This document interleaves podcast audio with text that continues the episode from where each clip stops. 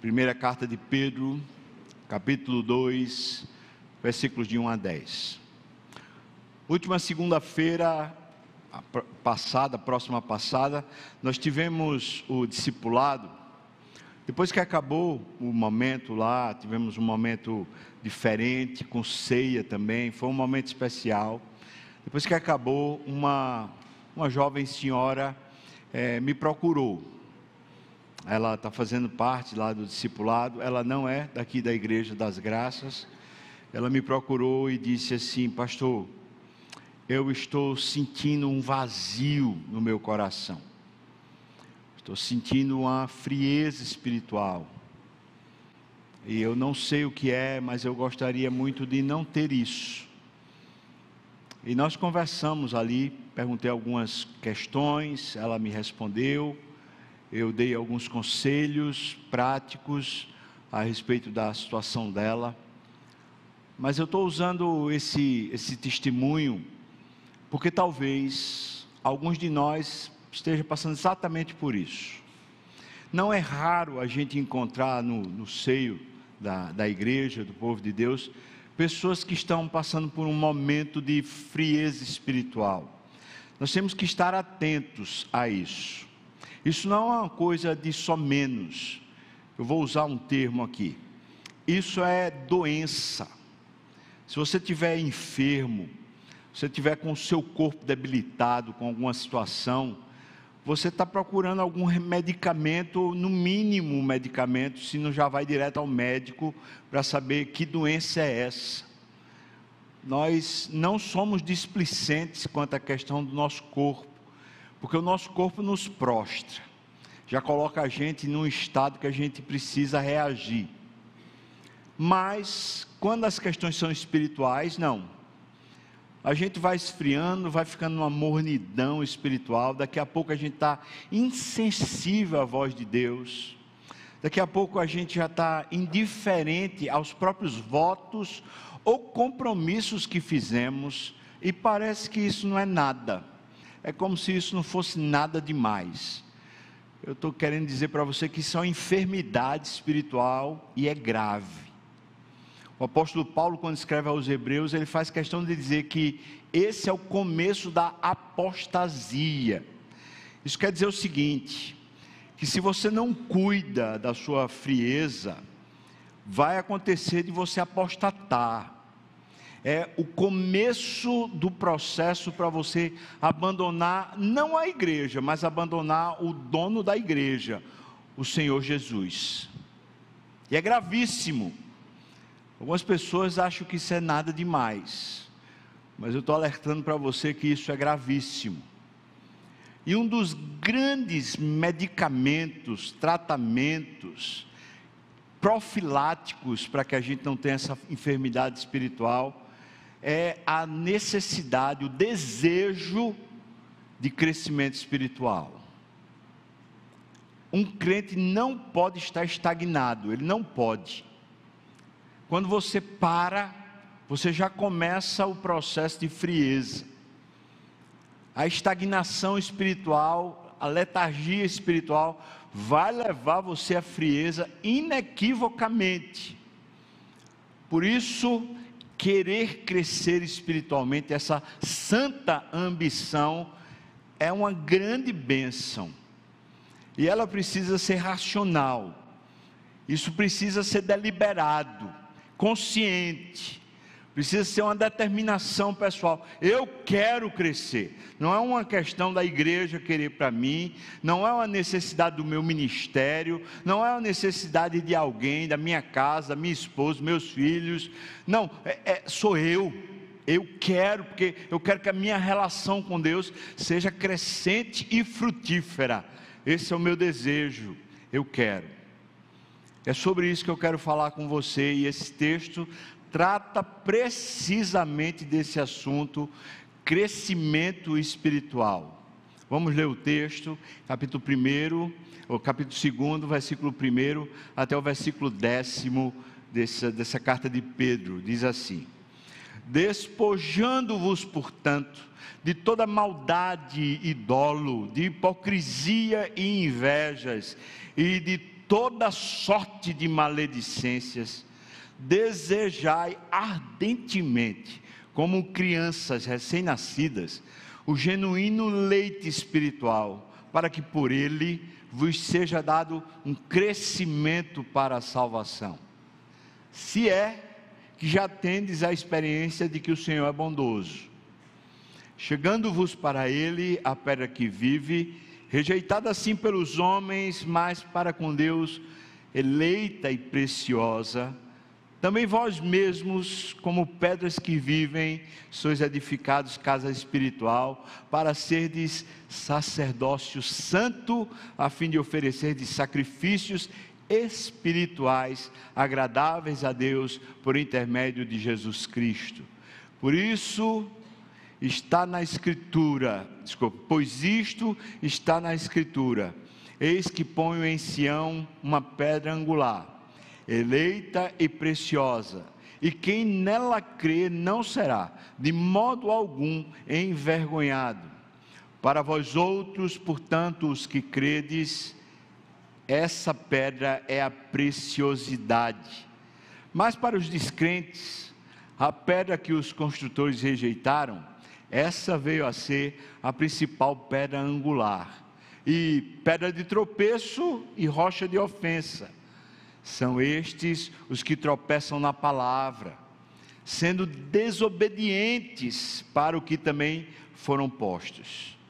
Vós, porém, sois raça eleita, sacerdócio real, nação santa, povo de propriedade exclusiva de Deus, a fim de proclamar as virtudes daquele que vos chamou das trevas para sua maravilhosa luz.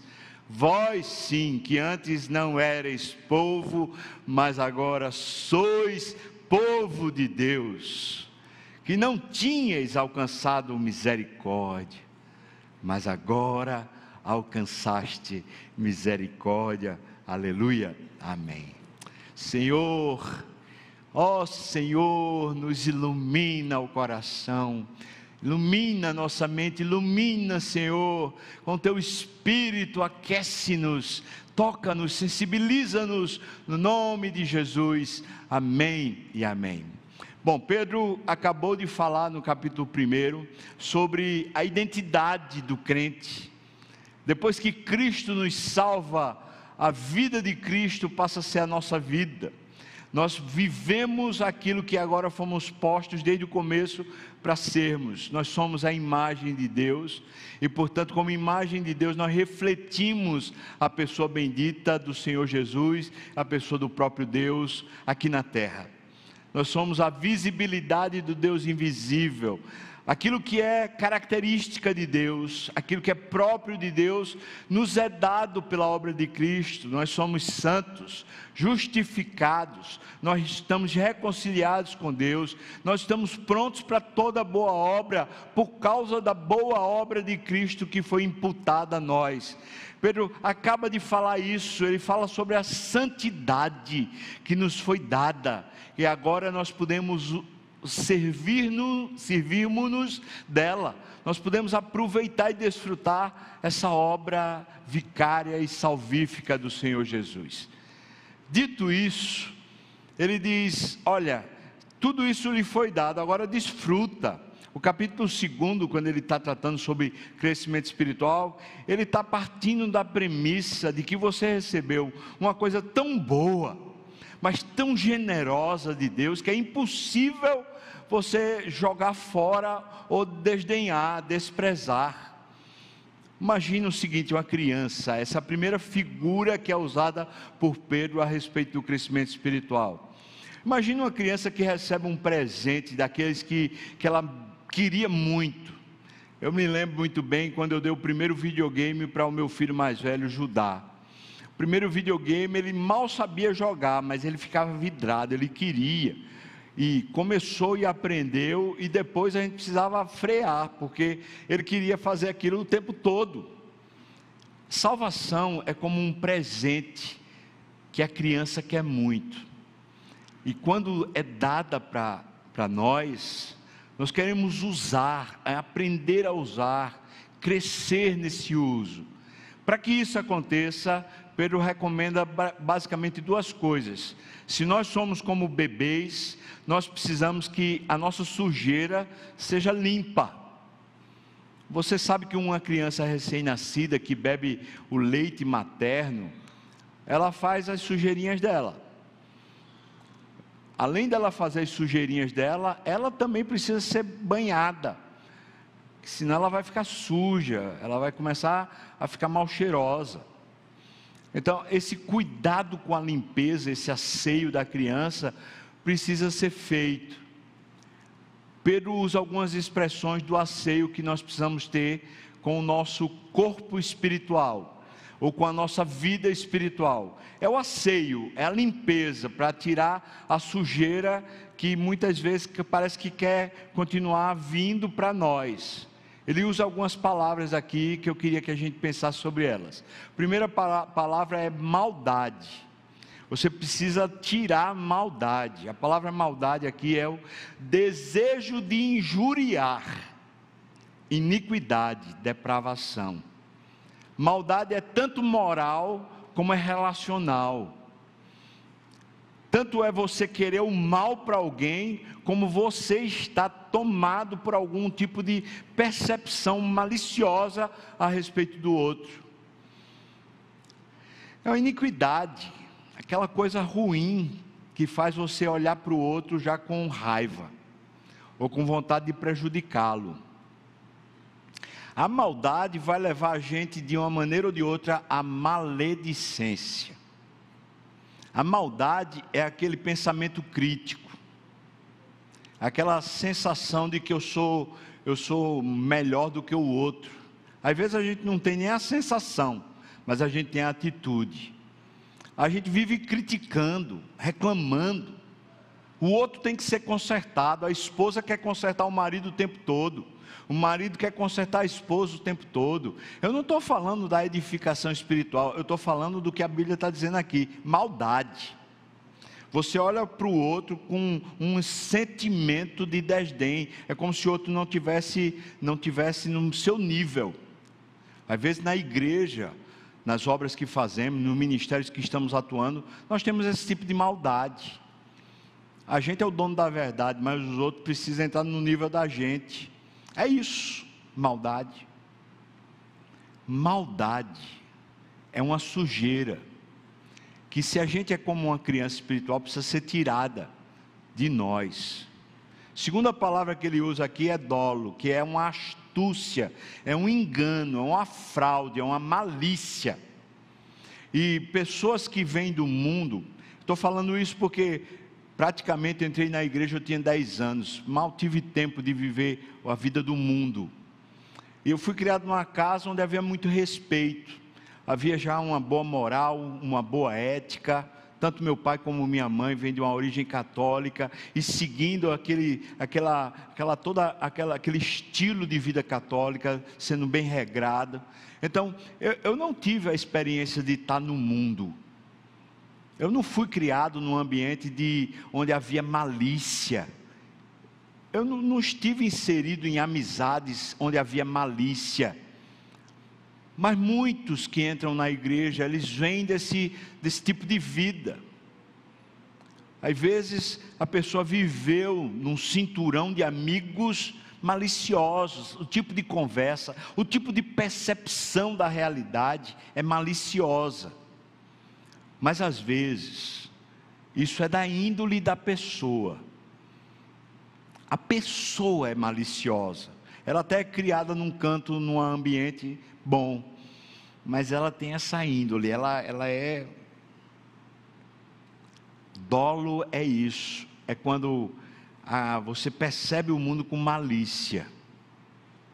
Terceira palavra é hipocrisia, é uma dissimulação, é um faz de conta.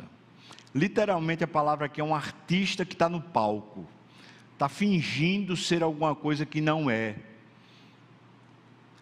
São sujeiras, irmãos, que começam a provocar frieza espiritual.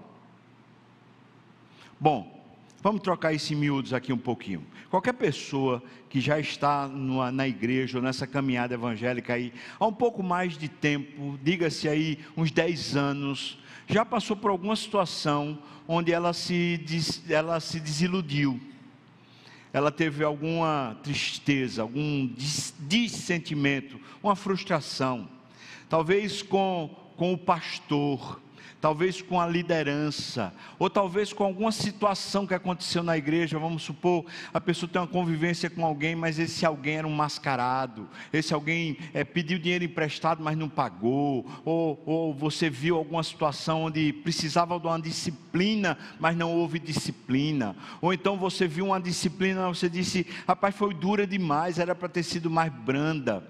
Essas situações que vão acontecendo normais dentro de uma vida de igreja, mas que às vezes causa no coração da gente um dissentimento.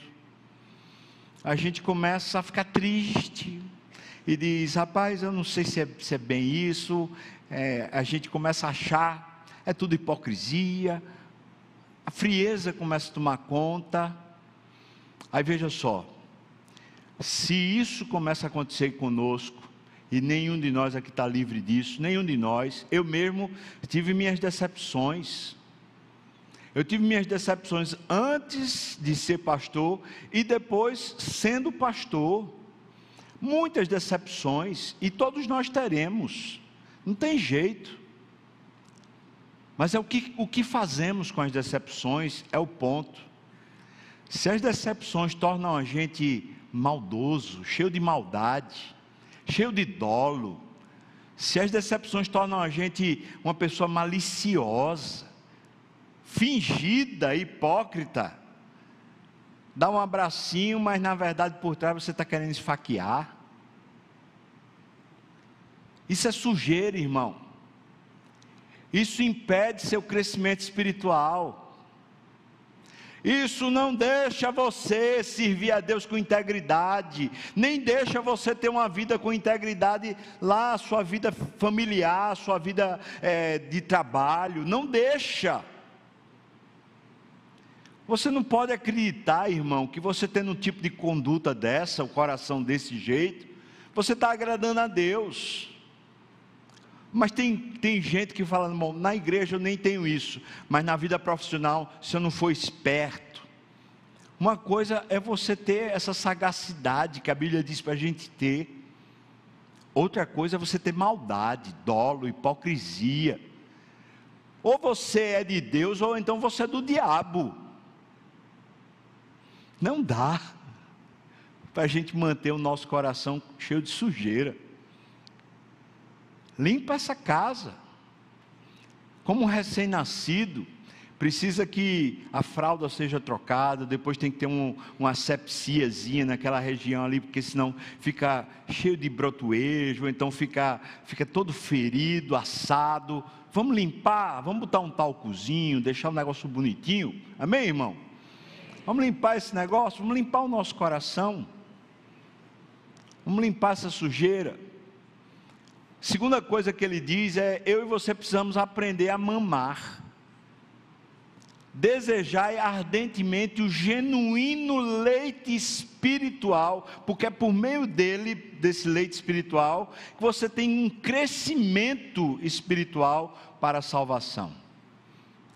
O texto não está dizendo que você será salvo por meio do seu esforço, mas o que está dizendo é que se você não mama o genuíno leite espiritual, você não cresce, você não vai ter um, um crescimento saudável.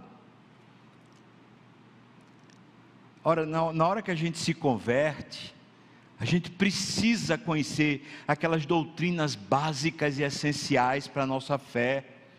Tem crente que ainda não conhece muito bem a obra de Cristo crê. Eu nem, nem duvido que a pessoa creia na obra de Cristo, mas não conhece profundamente, não se apropriou da obra de Cristo. Veja que o leite materno, ele está ainda no seio da mãe. Quando a criança põe, põe a boca lá e começa a sugar, ele se apropria e o corpo dele começa a crescer, porque aquilo estava fora dele, mas agora está dentro dele. Pedro está usando essa figura linda Essa figura é tão poderosa, uma, uma figura maternal, e essa é uma figura da nossa casa. Todos nós, de alguma maneira, já tivemos isso. Você que nasceu da fé precisa aprender a achar essa, essa teta espiritual, esse lugar onde você suga aquilo que é um nutriente que faz você crescer. A obra de Cristo é o principal nutriente do crente. A obra de Cristo é o principal leite para o nosso coração, para o nosso corpo ser edificado. Nós precisamos aprender o que é graça de Deus, nós precisamos aprender o que é o reino de Deus, nós precisamos aprender o que é justificação pela fé, nós precisamos aprender, mas não como se fosse só uma doutrina, sim como sendo um alimento, não é para a sua cabeça, é para o seu corpo espiritual, é para a sua maturidade espiritual. Você não vai ler apenas os teólogos, você vai ler a Bíblia. É a Bíblia, irmão. Recomendei um livro para aquela jovem senhora, que eu recomendo aqui agora. Se você quiser beber um pouquinho desse leite espiritual, estou chamando de leite mesmo. Tem um livro do Max Lucado, eu gosto demais, que é Seis Horas de uma Sexta-feira.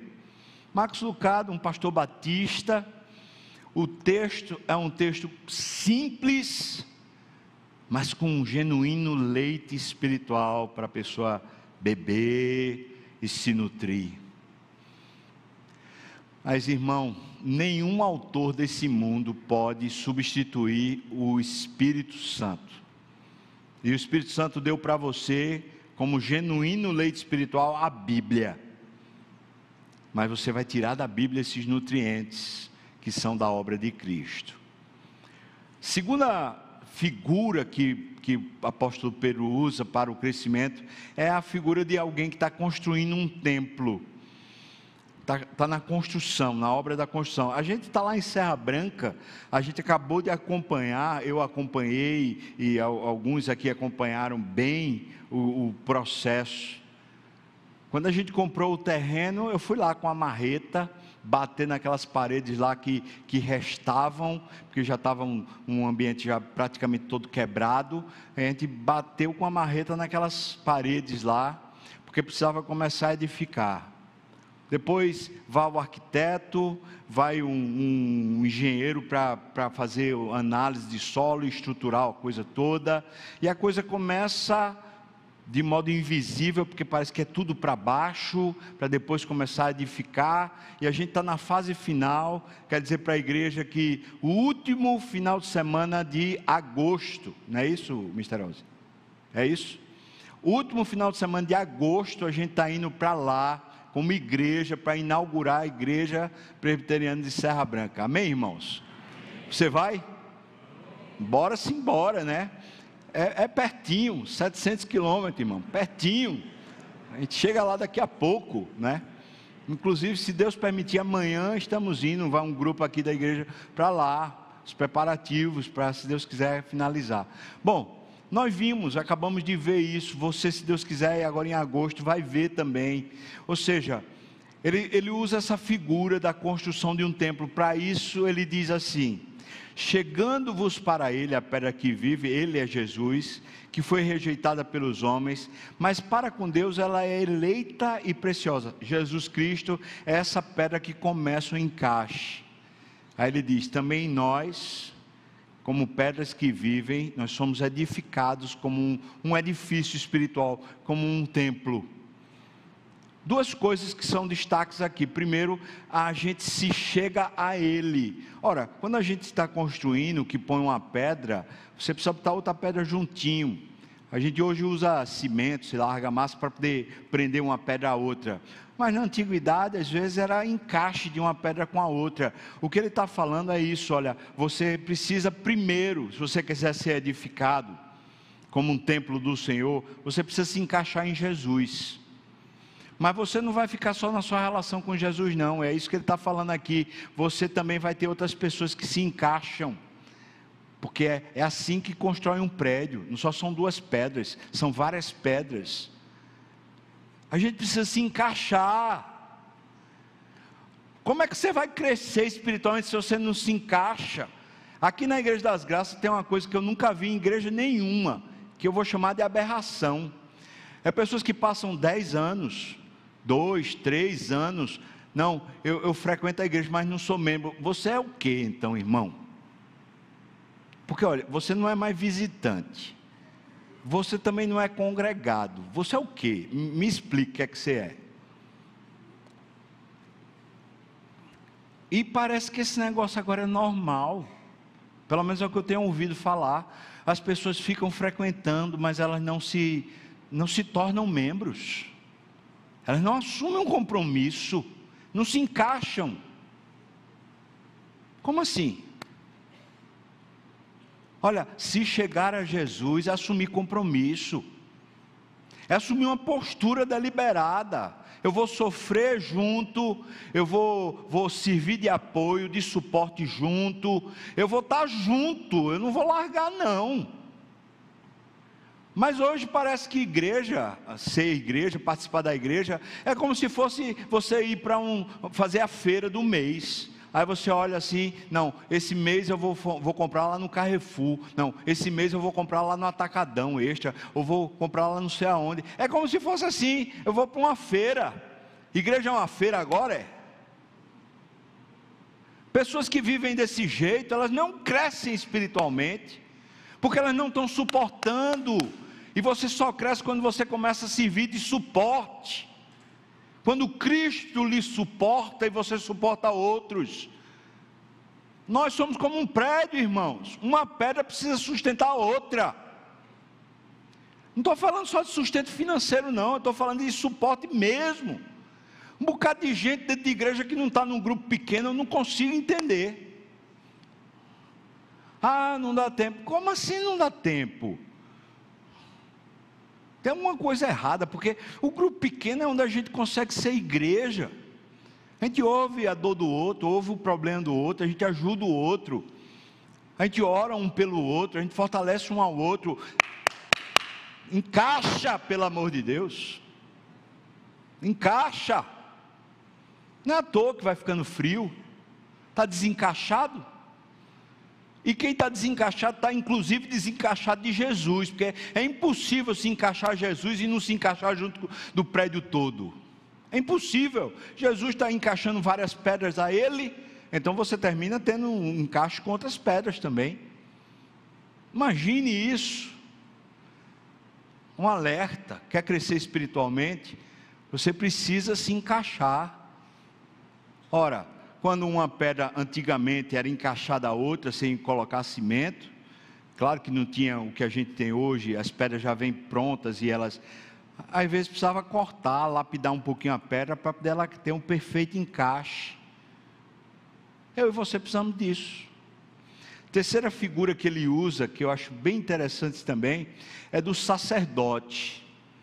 Na, naquele tempo, tempo antes de Cristo, o sacerdote era quem fazia o corte do animal, para o sangue ser colocado ali, fazia todo o rito para essa relação entre a comunidade e Deus. O sacerdote, portanto, era uma espécie de ponte. Ele coloca aqui, ainda no versículo 5, ele diz assim: Para ser de sacerdócio santo, a fim de oferecer de sacrifícios espirituais agradáveis a Deus, por intermédio de Jesus Cristo. E nesse ponto eu não vou me deter nem muito, porque eu falei nele na, na, no momento do ofertório. Você quer crescer espiritualmente? Aprenda a oferecer sacrifícios ao Senhor. Não chegue de mãos vazias. E não é só para o culto, não. É para o grupo pequeno, é para alguma reunião do ministério Precisa haver aquilo que a gente leu no começo, boa vontade. Os retos têm que ter boa vontade. Aqueles que são retos, eles não só não negligenciam o pecado, mas eles têm boa vontade. É uma postura interior, irmão. É uma postura. Pessoas que são de Deus, elas, elas servem. Os sacerdotes eram essas pessoas que pegavam e serviam, fazendo o corte do animal, cortava aqui para o sangue ser colocado numa bacia, e depois ele tinha que tirar todo aquele couro do animal, para pegar as partes do animal, para as partes do animal, do animal serem queimadas. Isso era um serviço para que a pessoa pudesse ter a relação com Deus. A igreja ela não existe para ter programação nenhuma nenhuma programação na igreja é, em si. Ou seja, não existe a finalidade da igreja na programação. Agora, tudo dentro da igreja é processo, tudo. Então, eu tenho dito isso para vários ministérios. Por exemplo, vamos supor, a gente vai fazer um acampamento. Aí, para fazer um acampamento agora, lá no carnaval do ano que vem, se Deus quiser fazer um retiro. Para fazer o retiro, a gente vai ter que ter reuniões. Isso é o processo para o retiro. As reuniões são tão importantes quanto o próprio retiro. O processo do crescimento espiritual envolve tudo, irmãos. A gente usa eventos como oportunidade do nosso crescimento espiritual. Como se nós fôssemos sacerdotes, nós estamos pegando aquilo que vem para o uso do Senhor, nós estamos cortando o animal, destrinchando, fazendo as coisas para que as coisas sejam para a glória de Deus você e eu, queremos crescer espiritualmente, nós precisamos ser como sacerdotes. Essa é a terceira figura. A quarta figura que ele usa é o valor que a gente precisa dar à palavra.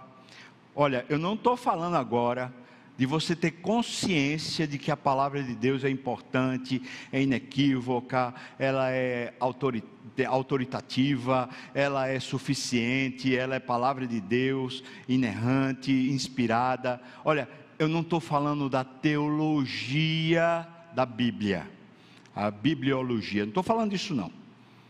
Agora eu estou falando de valor. Não adianta de nada você saber tudo todo o conceito a respeito do valor da Bíblia se você não valoriza. Não adianta. Veja o que é que ele diz, versículo 7, versículo 8. Ele diz assim: Para vós outros, portanto, os que credes, a palavra é a preciosidade. A palavra é a preciosidade. Por que eu estou falando que é a palavra? Você pode olhar um pouquinho mais depois. Versículo 8 ele diz: São estes que, os que tropeçam na palavra. A pedra é a palavra. Aí você diz, mas a pedra não era Cristo? É, e Cristo é a palavra. João capítulo 1, versículo 1 diz: No princípio era o Verbo, o Verbo estava com Deus, e o Verbo era Deus. O Verbo é a palavra. Nós precisamos entender isso. Veja só, que tipo de valor nós damos à palavra? Ah, se você entrar lá na minha casa, pastor, a palavra está na, na, mesa, logo assim na, na frente da, da entrada. Eu digo, isso não é valorizar a palavra, não, irmão. Não sei se você viu um vídeo recente, acredito que é recente, de um grupo de pessoas lá nos Estados Unidos, desses movimentos aí, esses movimentos anti-Deus, de ideologia de gênero, daquelas coisas lá, eles jogando futebol com a Bíblia, chutando para lá e para cá a Bíblia. E depois eles pegam o resto que sobrou daquele negócio e eles jogam no lixo. Mas o lixo é um lixo de banheiro, todo sujo. E a pessoa, depois que filmou, vai lá e pega a palavra do lixo e diz: ela não pode ficar aqui. Veja, eu e você, quando não valorizamos a palavra, nós podemos não chutá-la, nem jogá-la no lixo, pode até colocar no meio da sala. Mas o valor da palavra é para o seu coração, não é para ser estético, é para ser para a alma. Quanto eu valorizo a palavra do Senhor, a Bíblia diz: quanto eu amo a tua palavra, assim é a minha meditação o dia todo, todo dia. Você ama, você se detém nela, se você valoriza, ela é inspiração para você, ela lhe motiva, ela lhe anima, ela lhe restaura, ela lhe, lhe analisa, ela lhe desafia ela lhe corrige, ela lhe abençoa. Alô, crente, cadê a palavra? Cadê a palavra? É que eu não estou falando só de você ler, não. Estou falando do valor que ela tem para você. Cadê?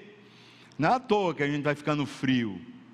A palavra deixa de ter valor para a gente.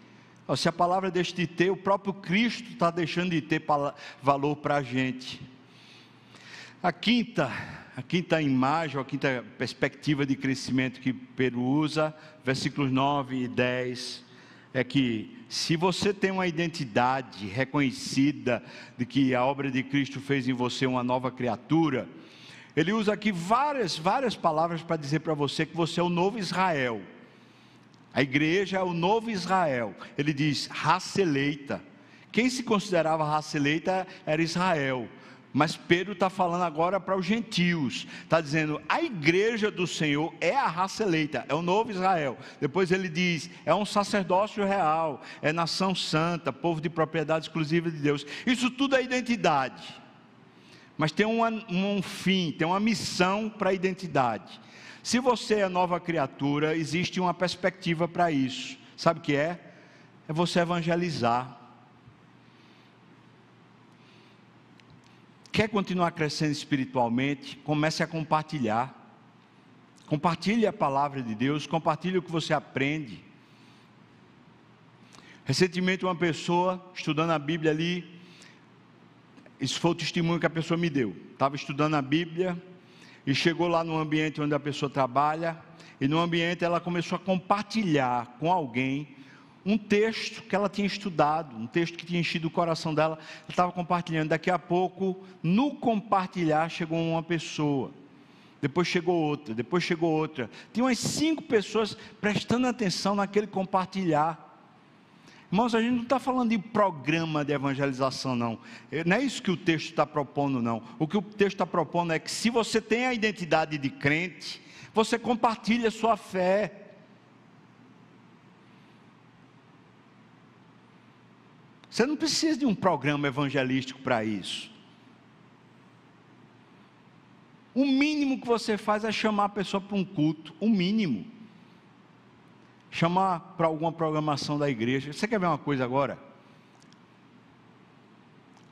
Tem pais na igreja preocupados com seus filhos, querem que eles vão para o retiro do, do, do acampamento aqui da igreja. Isso é uma benção, massa, joia. Mas por que você não desafia os amigos dos seus filhos também para irem para lá? Isso é o mínimo. Agora, vamos pensar aqui sobre a nossa postura no dia a dia. Tem um, uma pessoa daqui da igreja, eu admiro muito essa pessoa. Essa pessoa é aquele tipo de gente que não consegue ficar com a boca calada para falar de Jesus. Não consegue. Não consegue se conter. Qualquer oportunidade que tem, fala de Jesus. Mas é uma pessoa tímida. Irmão, eu estou falando de uma pessoa tímida. Ela vai ficar calada do seu lado a vida toda. Mas ela não consegue se conter. No ambiente de trabalho, ela sempre está chamando alguém para estudar a Bíblia é tímida, mas no ambiente de trabalho, já trouxe gente para Cristo. Teve, tem gente que é membro daqui da igreja, porque essa pessoa foi lá e ela começou a estudar a Bíblia com a outra.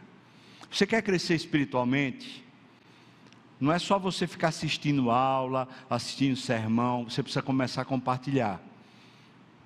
Comece a compartilhar, mas não compartilha das coisas velhas que você já sabe lá atrás. Ah, já sei de cor, já sei salteado. Começa a compartilhar do que Deus está dando para você hoje. Hoje. Estou lendo a Bíblia, estou entendendo a Bíblia, então vou compartilhar. É sobre crescimento espiritual o texto. E o texto então lança mão de algumas atitudes que a gente pode ter a primeira atitude é a atitude de uma criança, um bebezinho, que limpa a sujeira e mama. A segunda é de um templo que está sendo construído. Você precisa fazer parte, você precisa se integrar.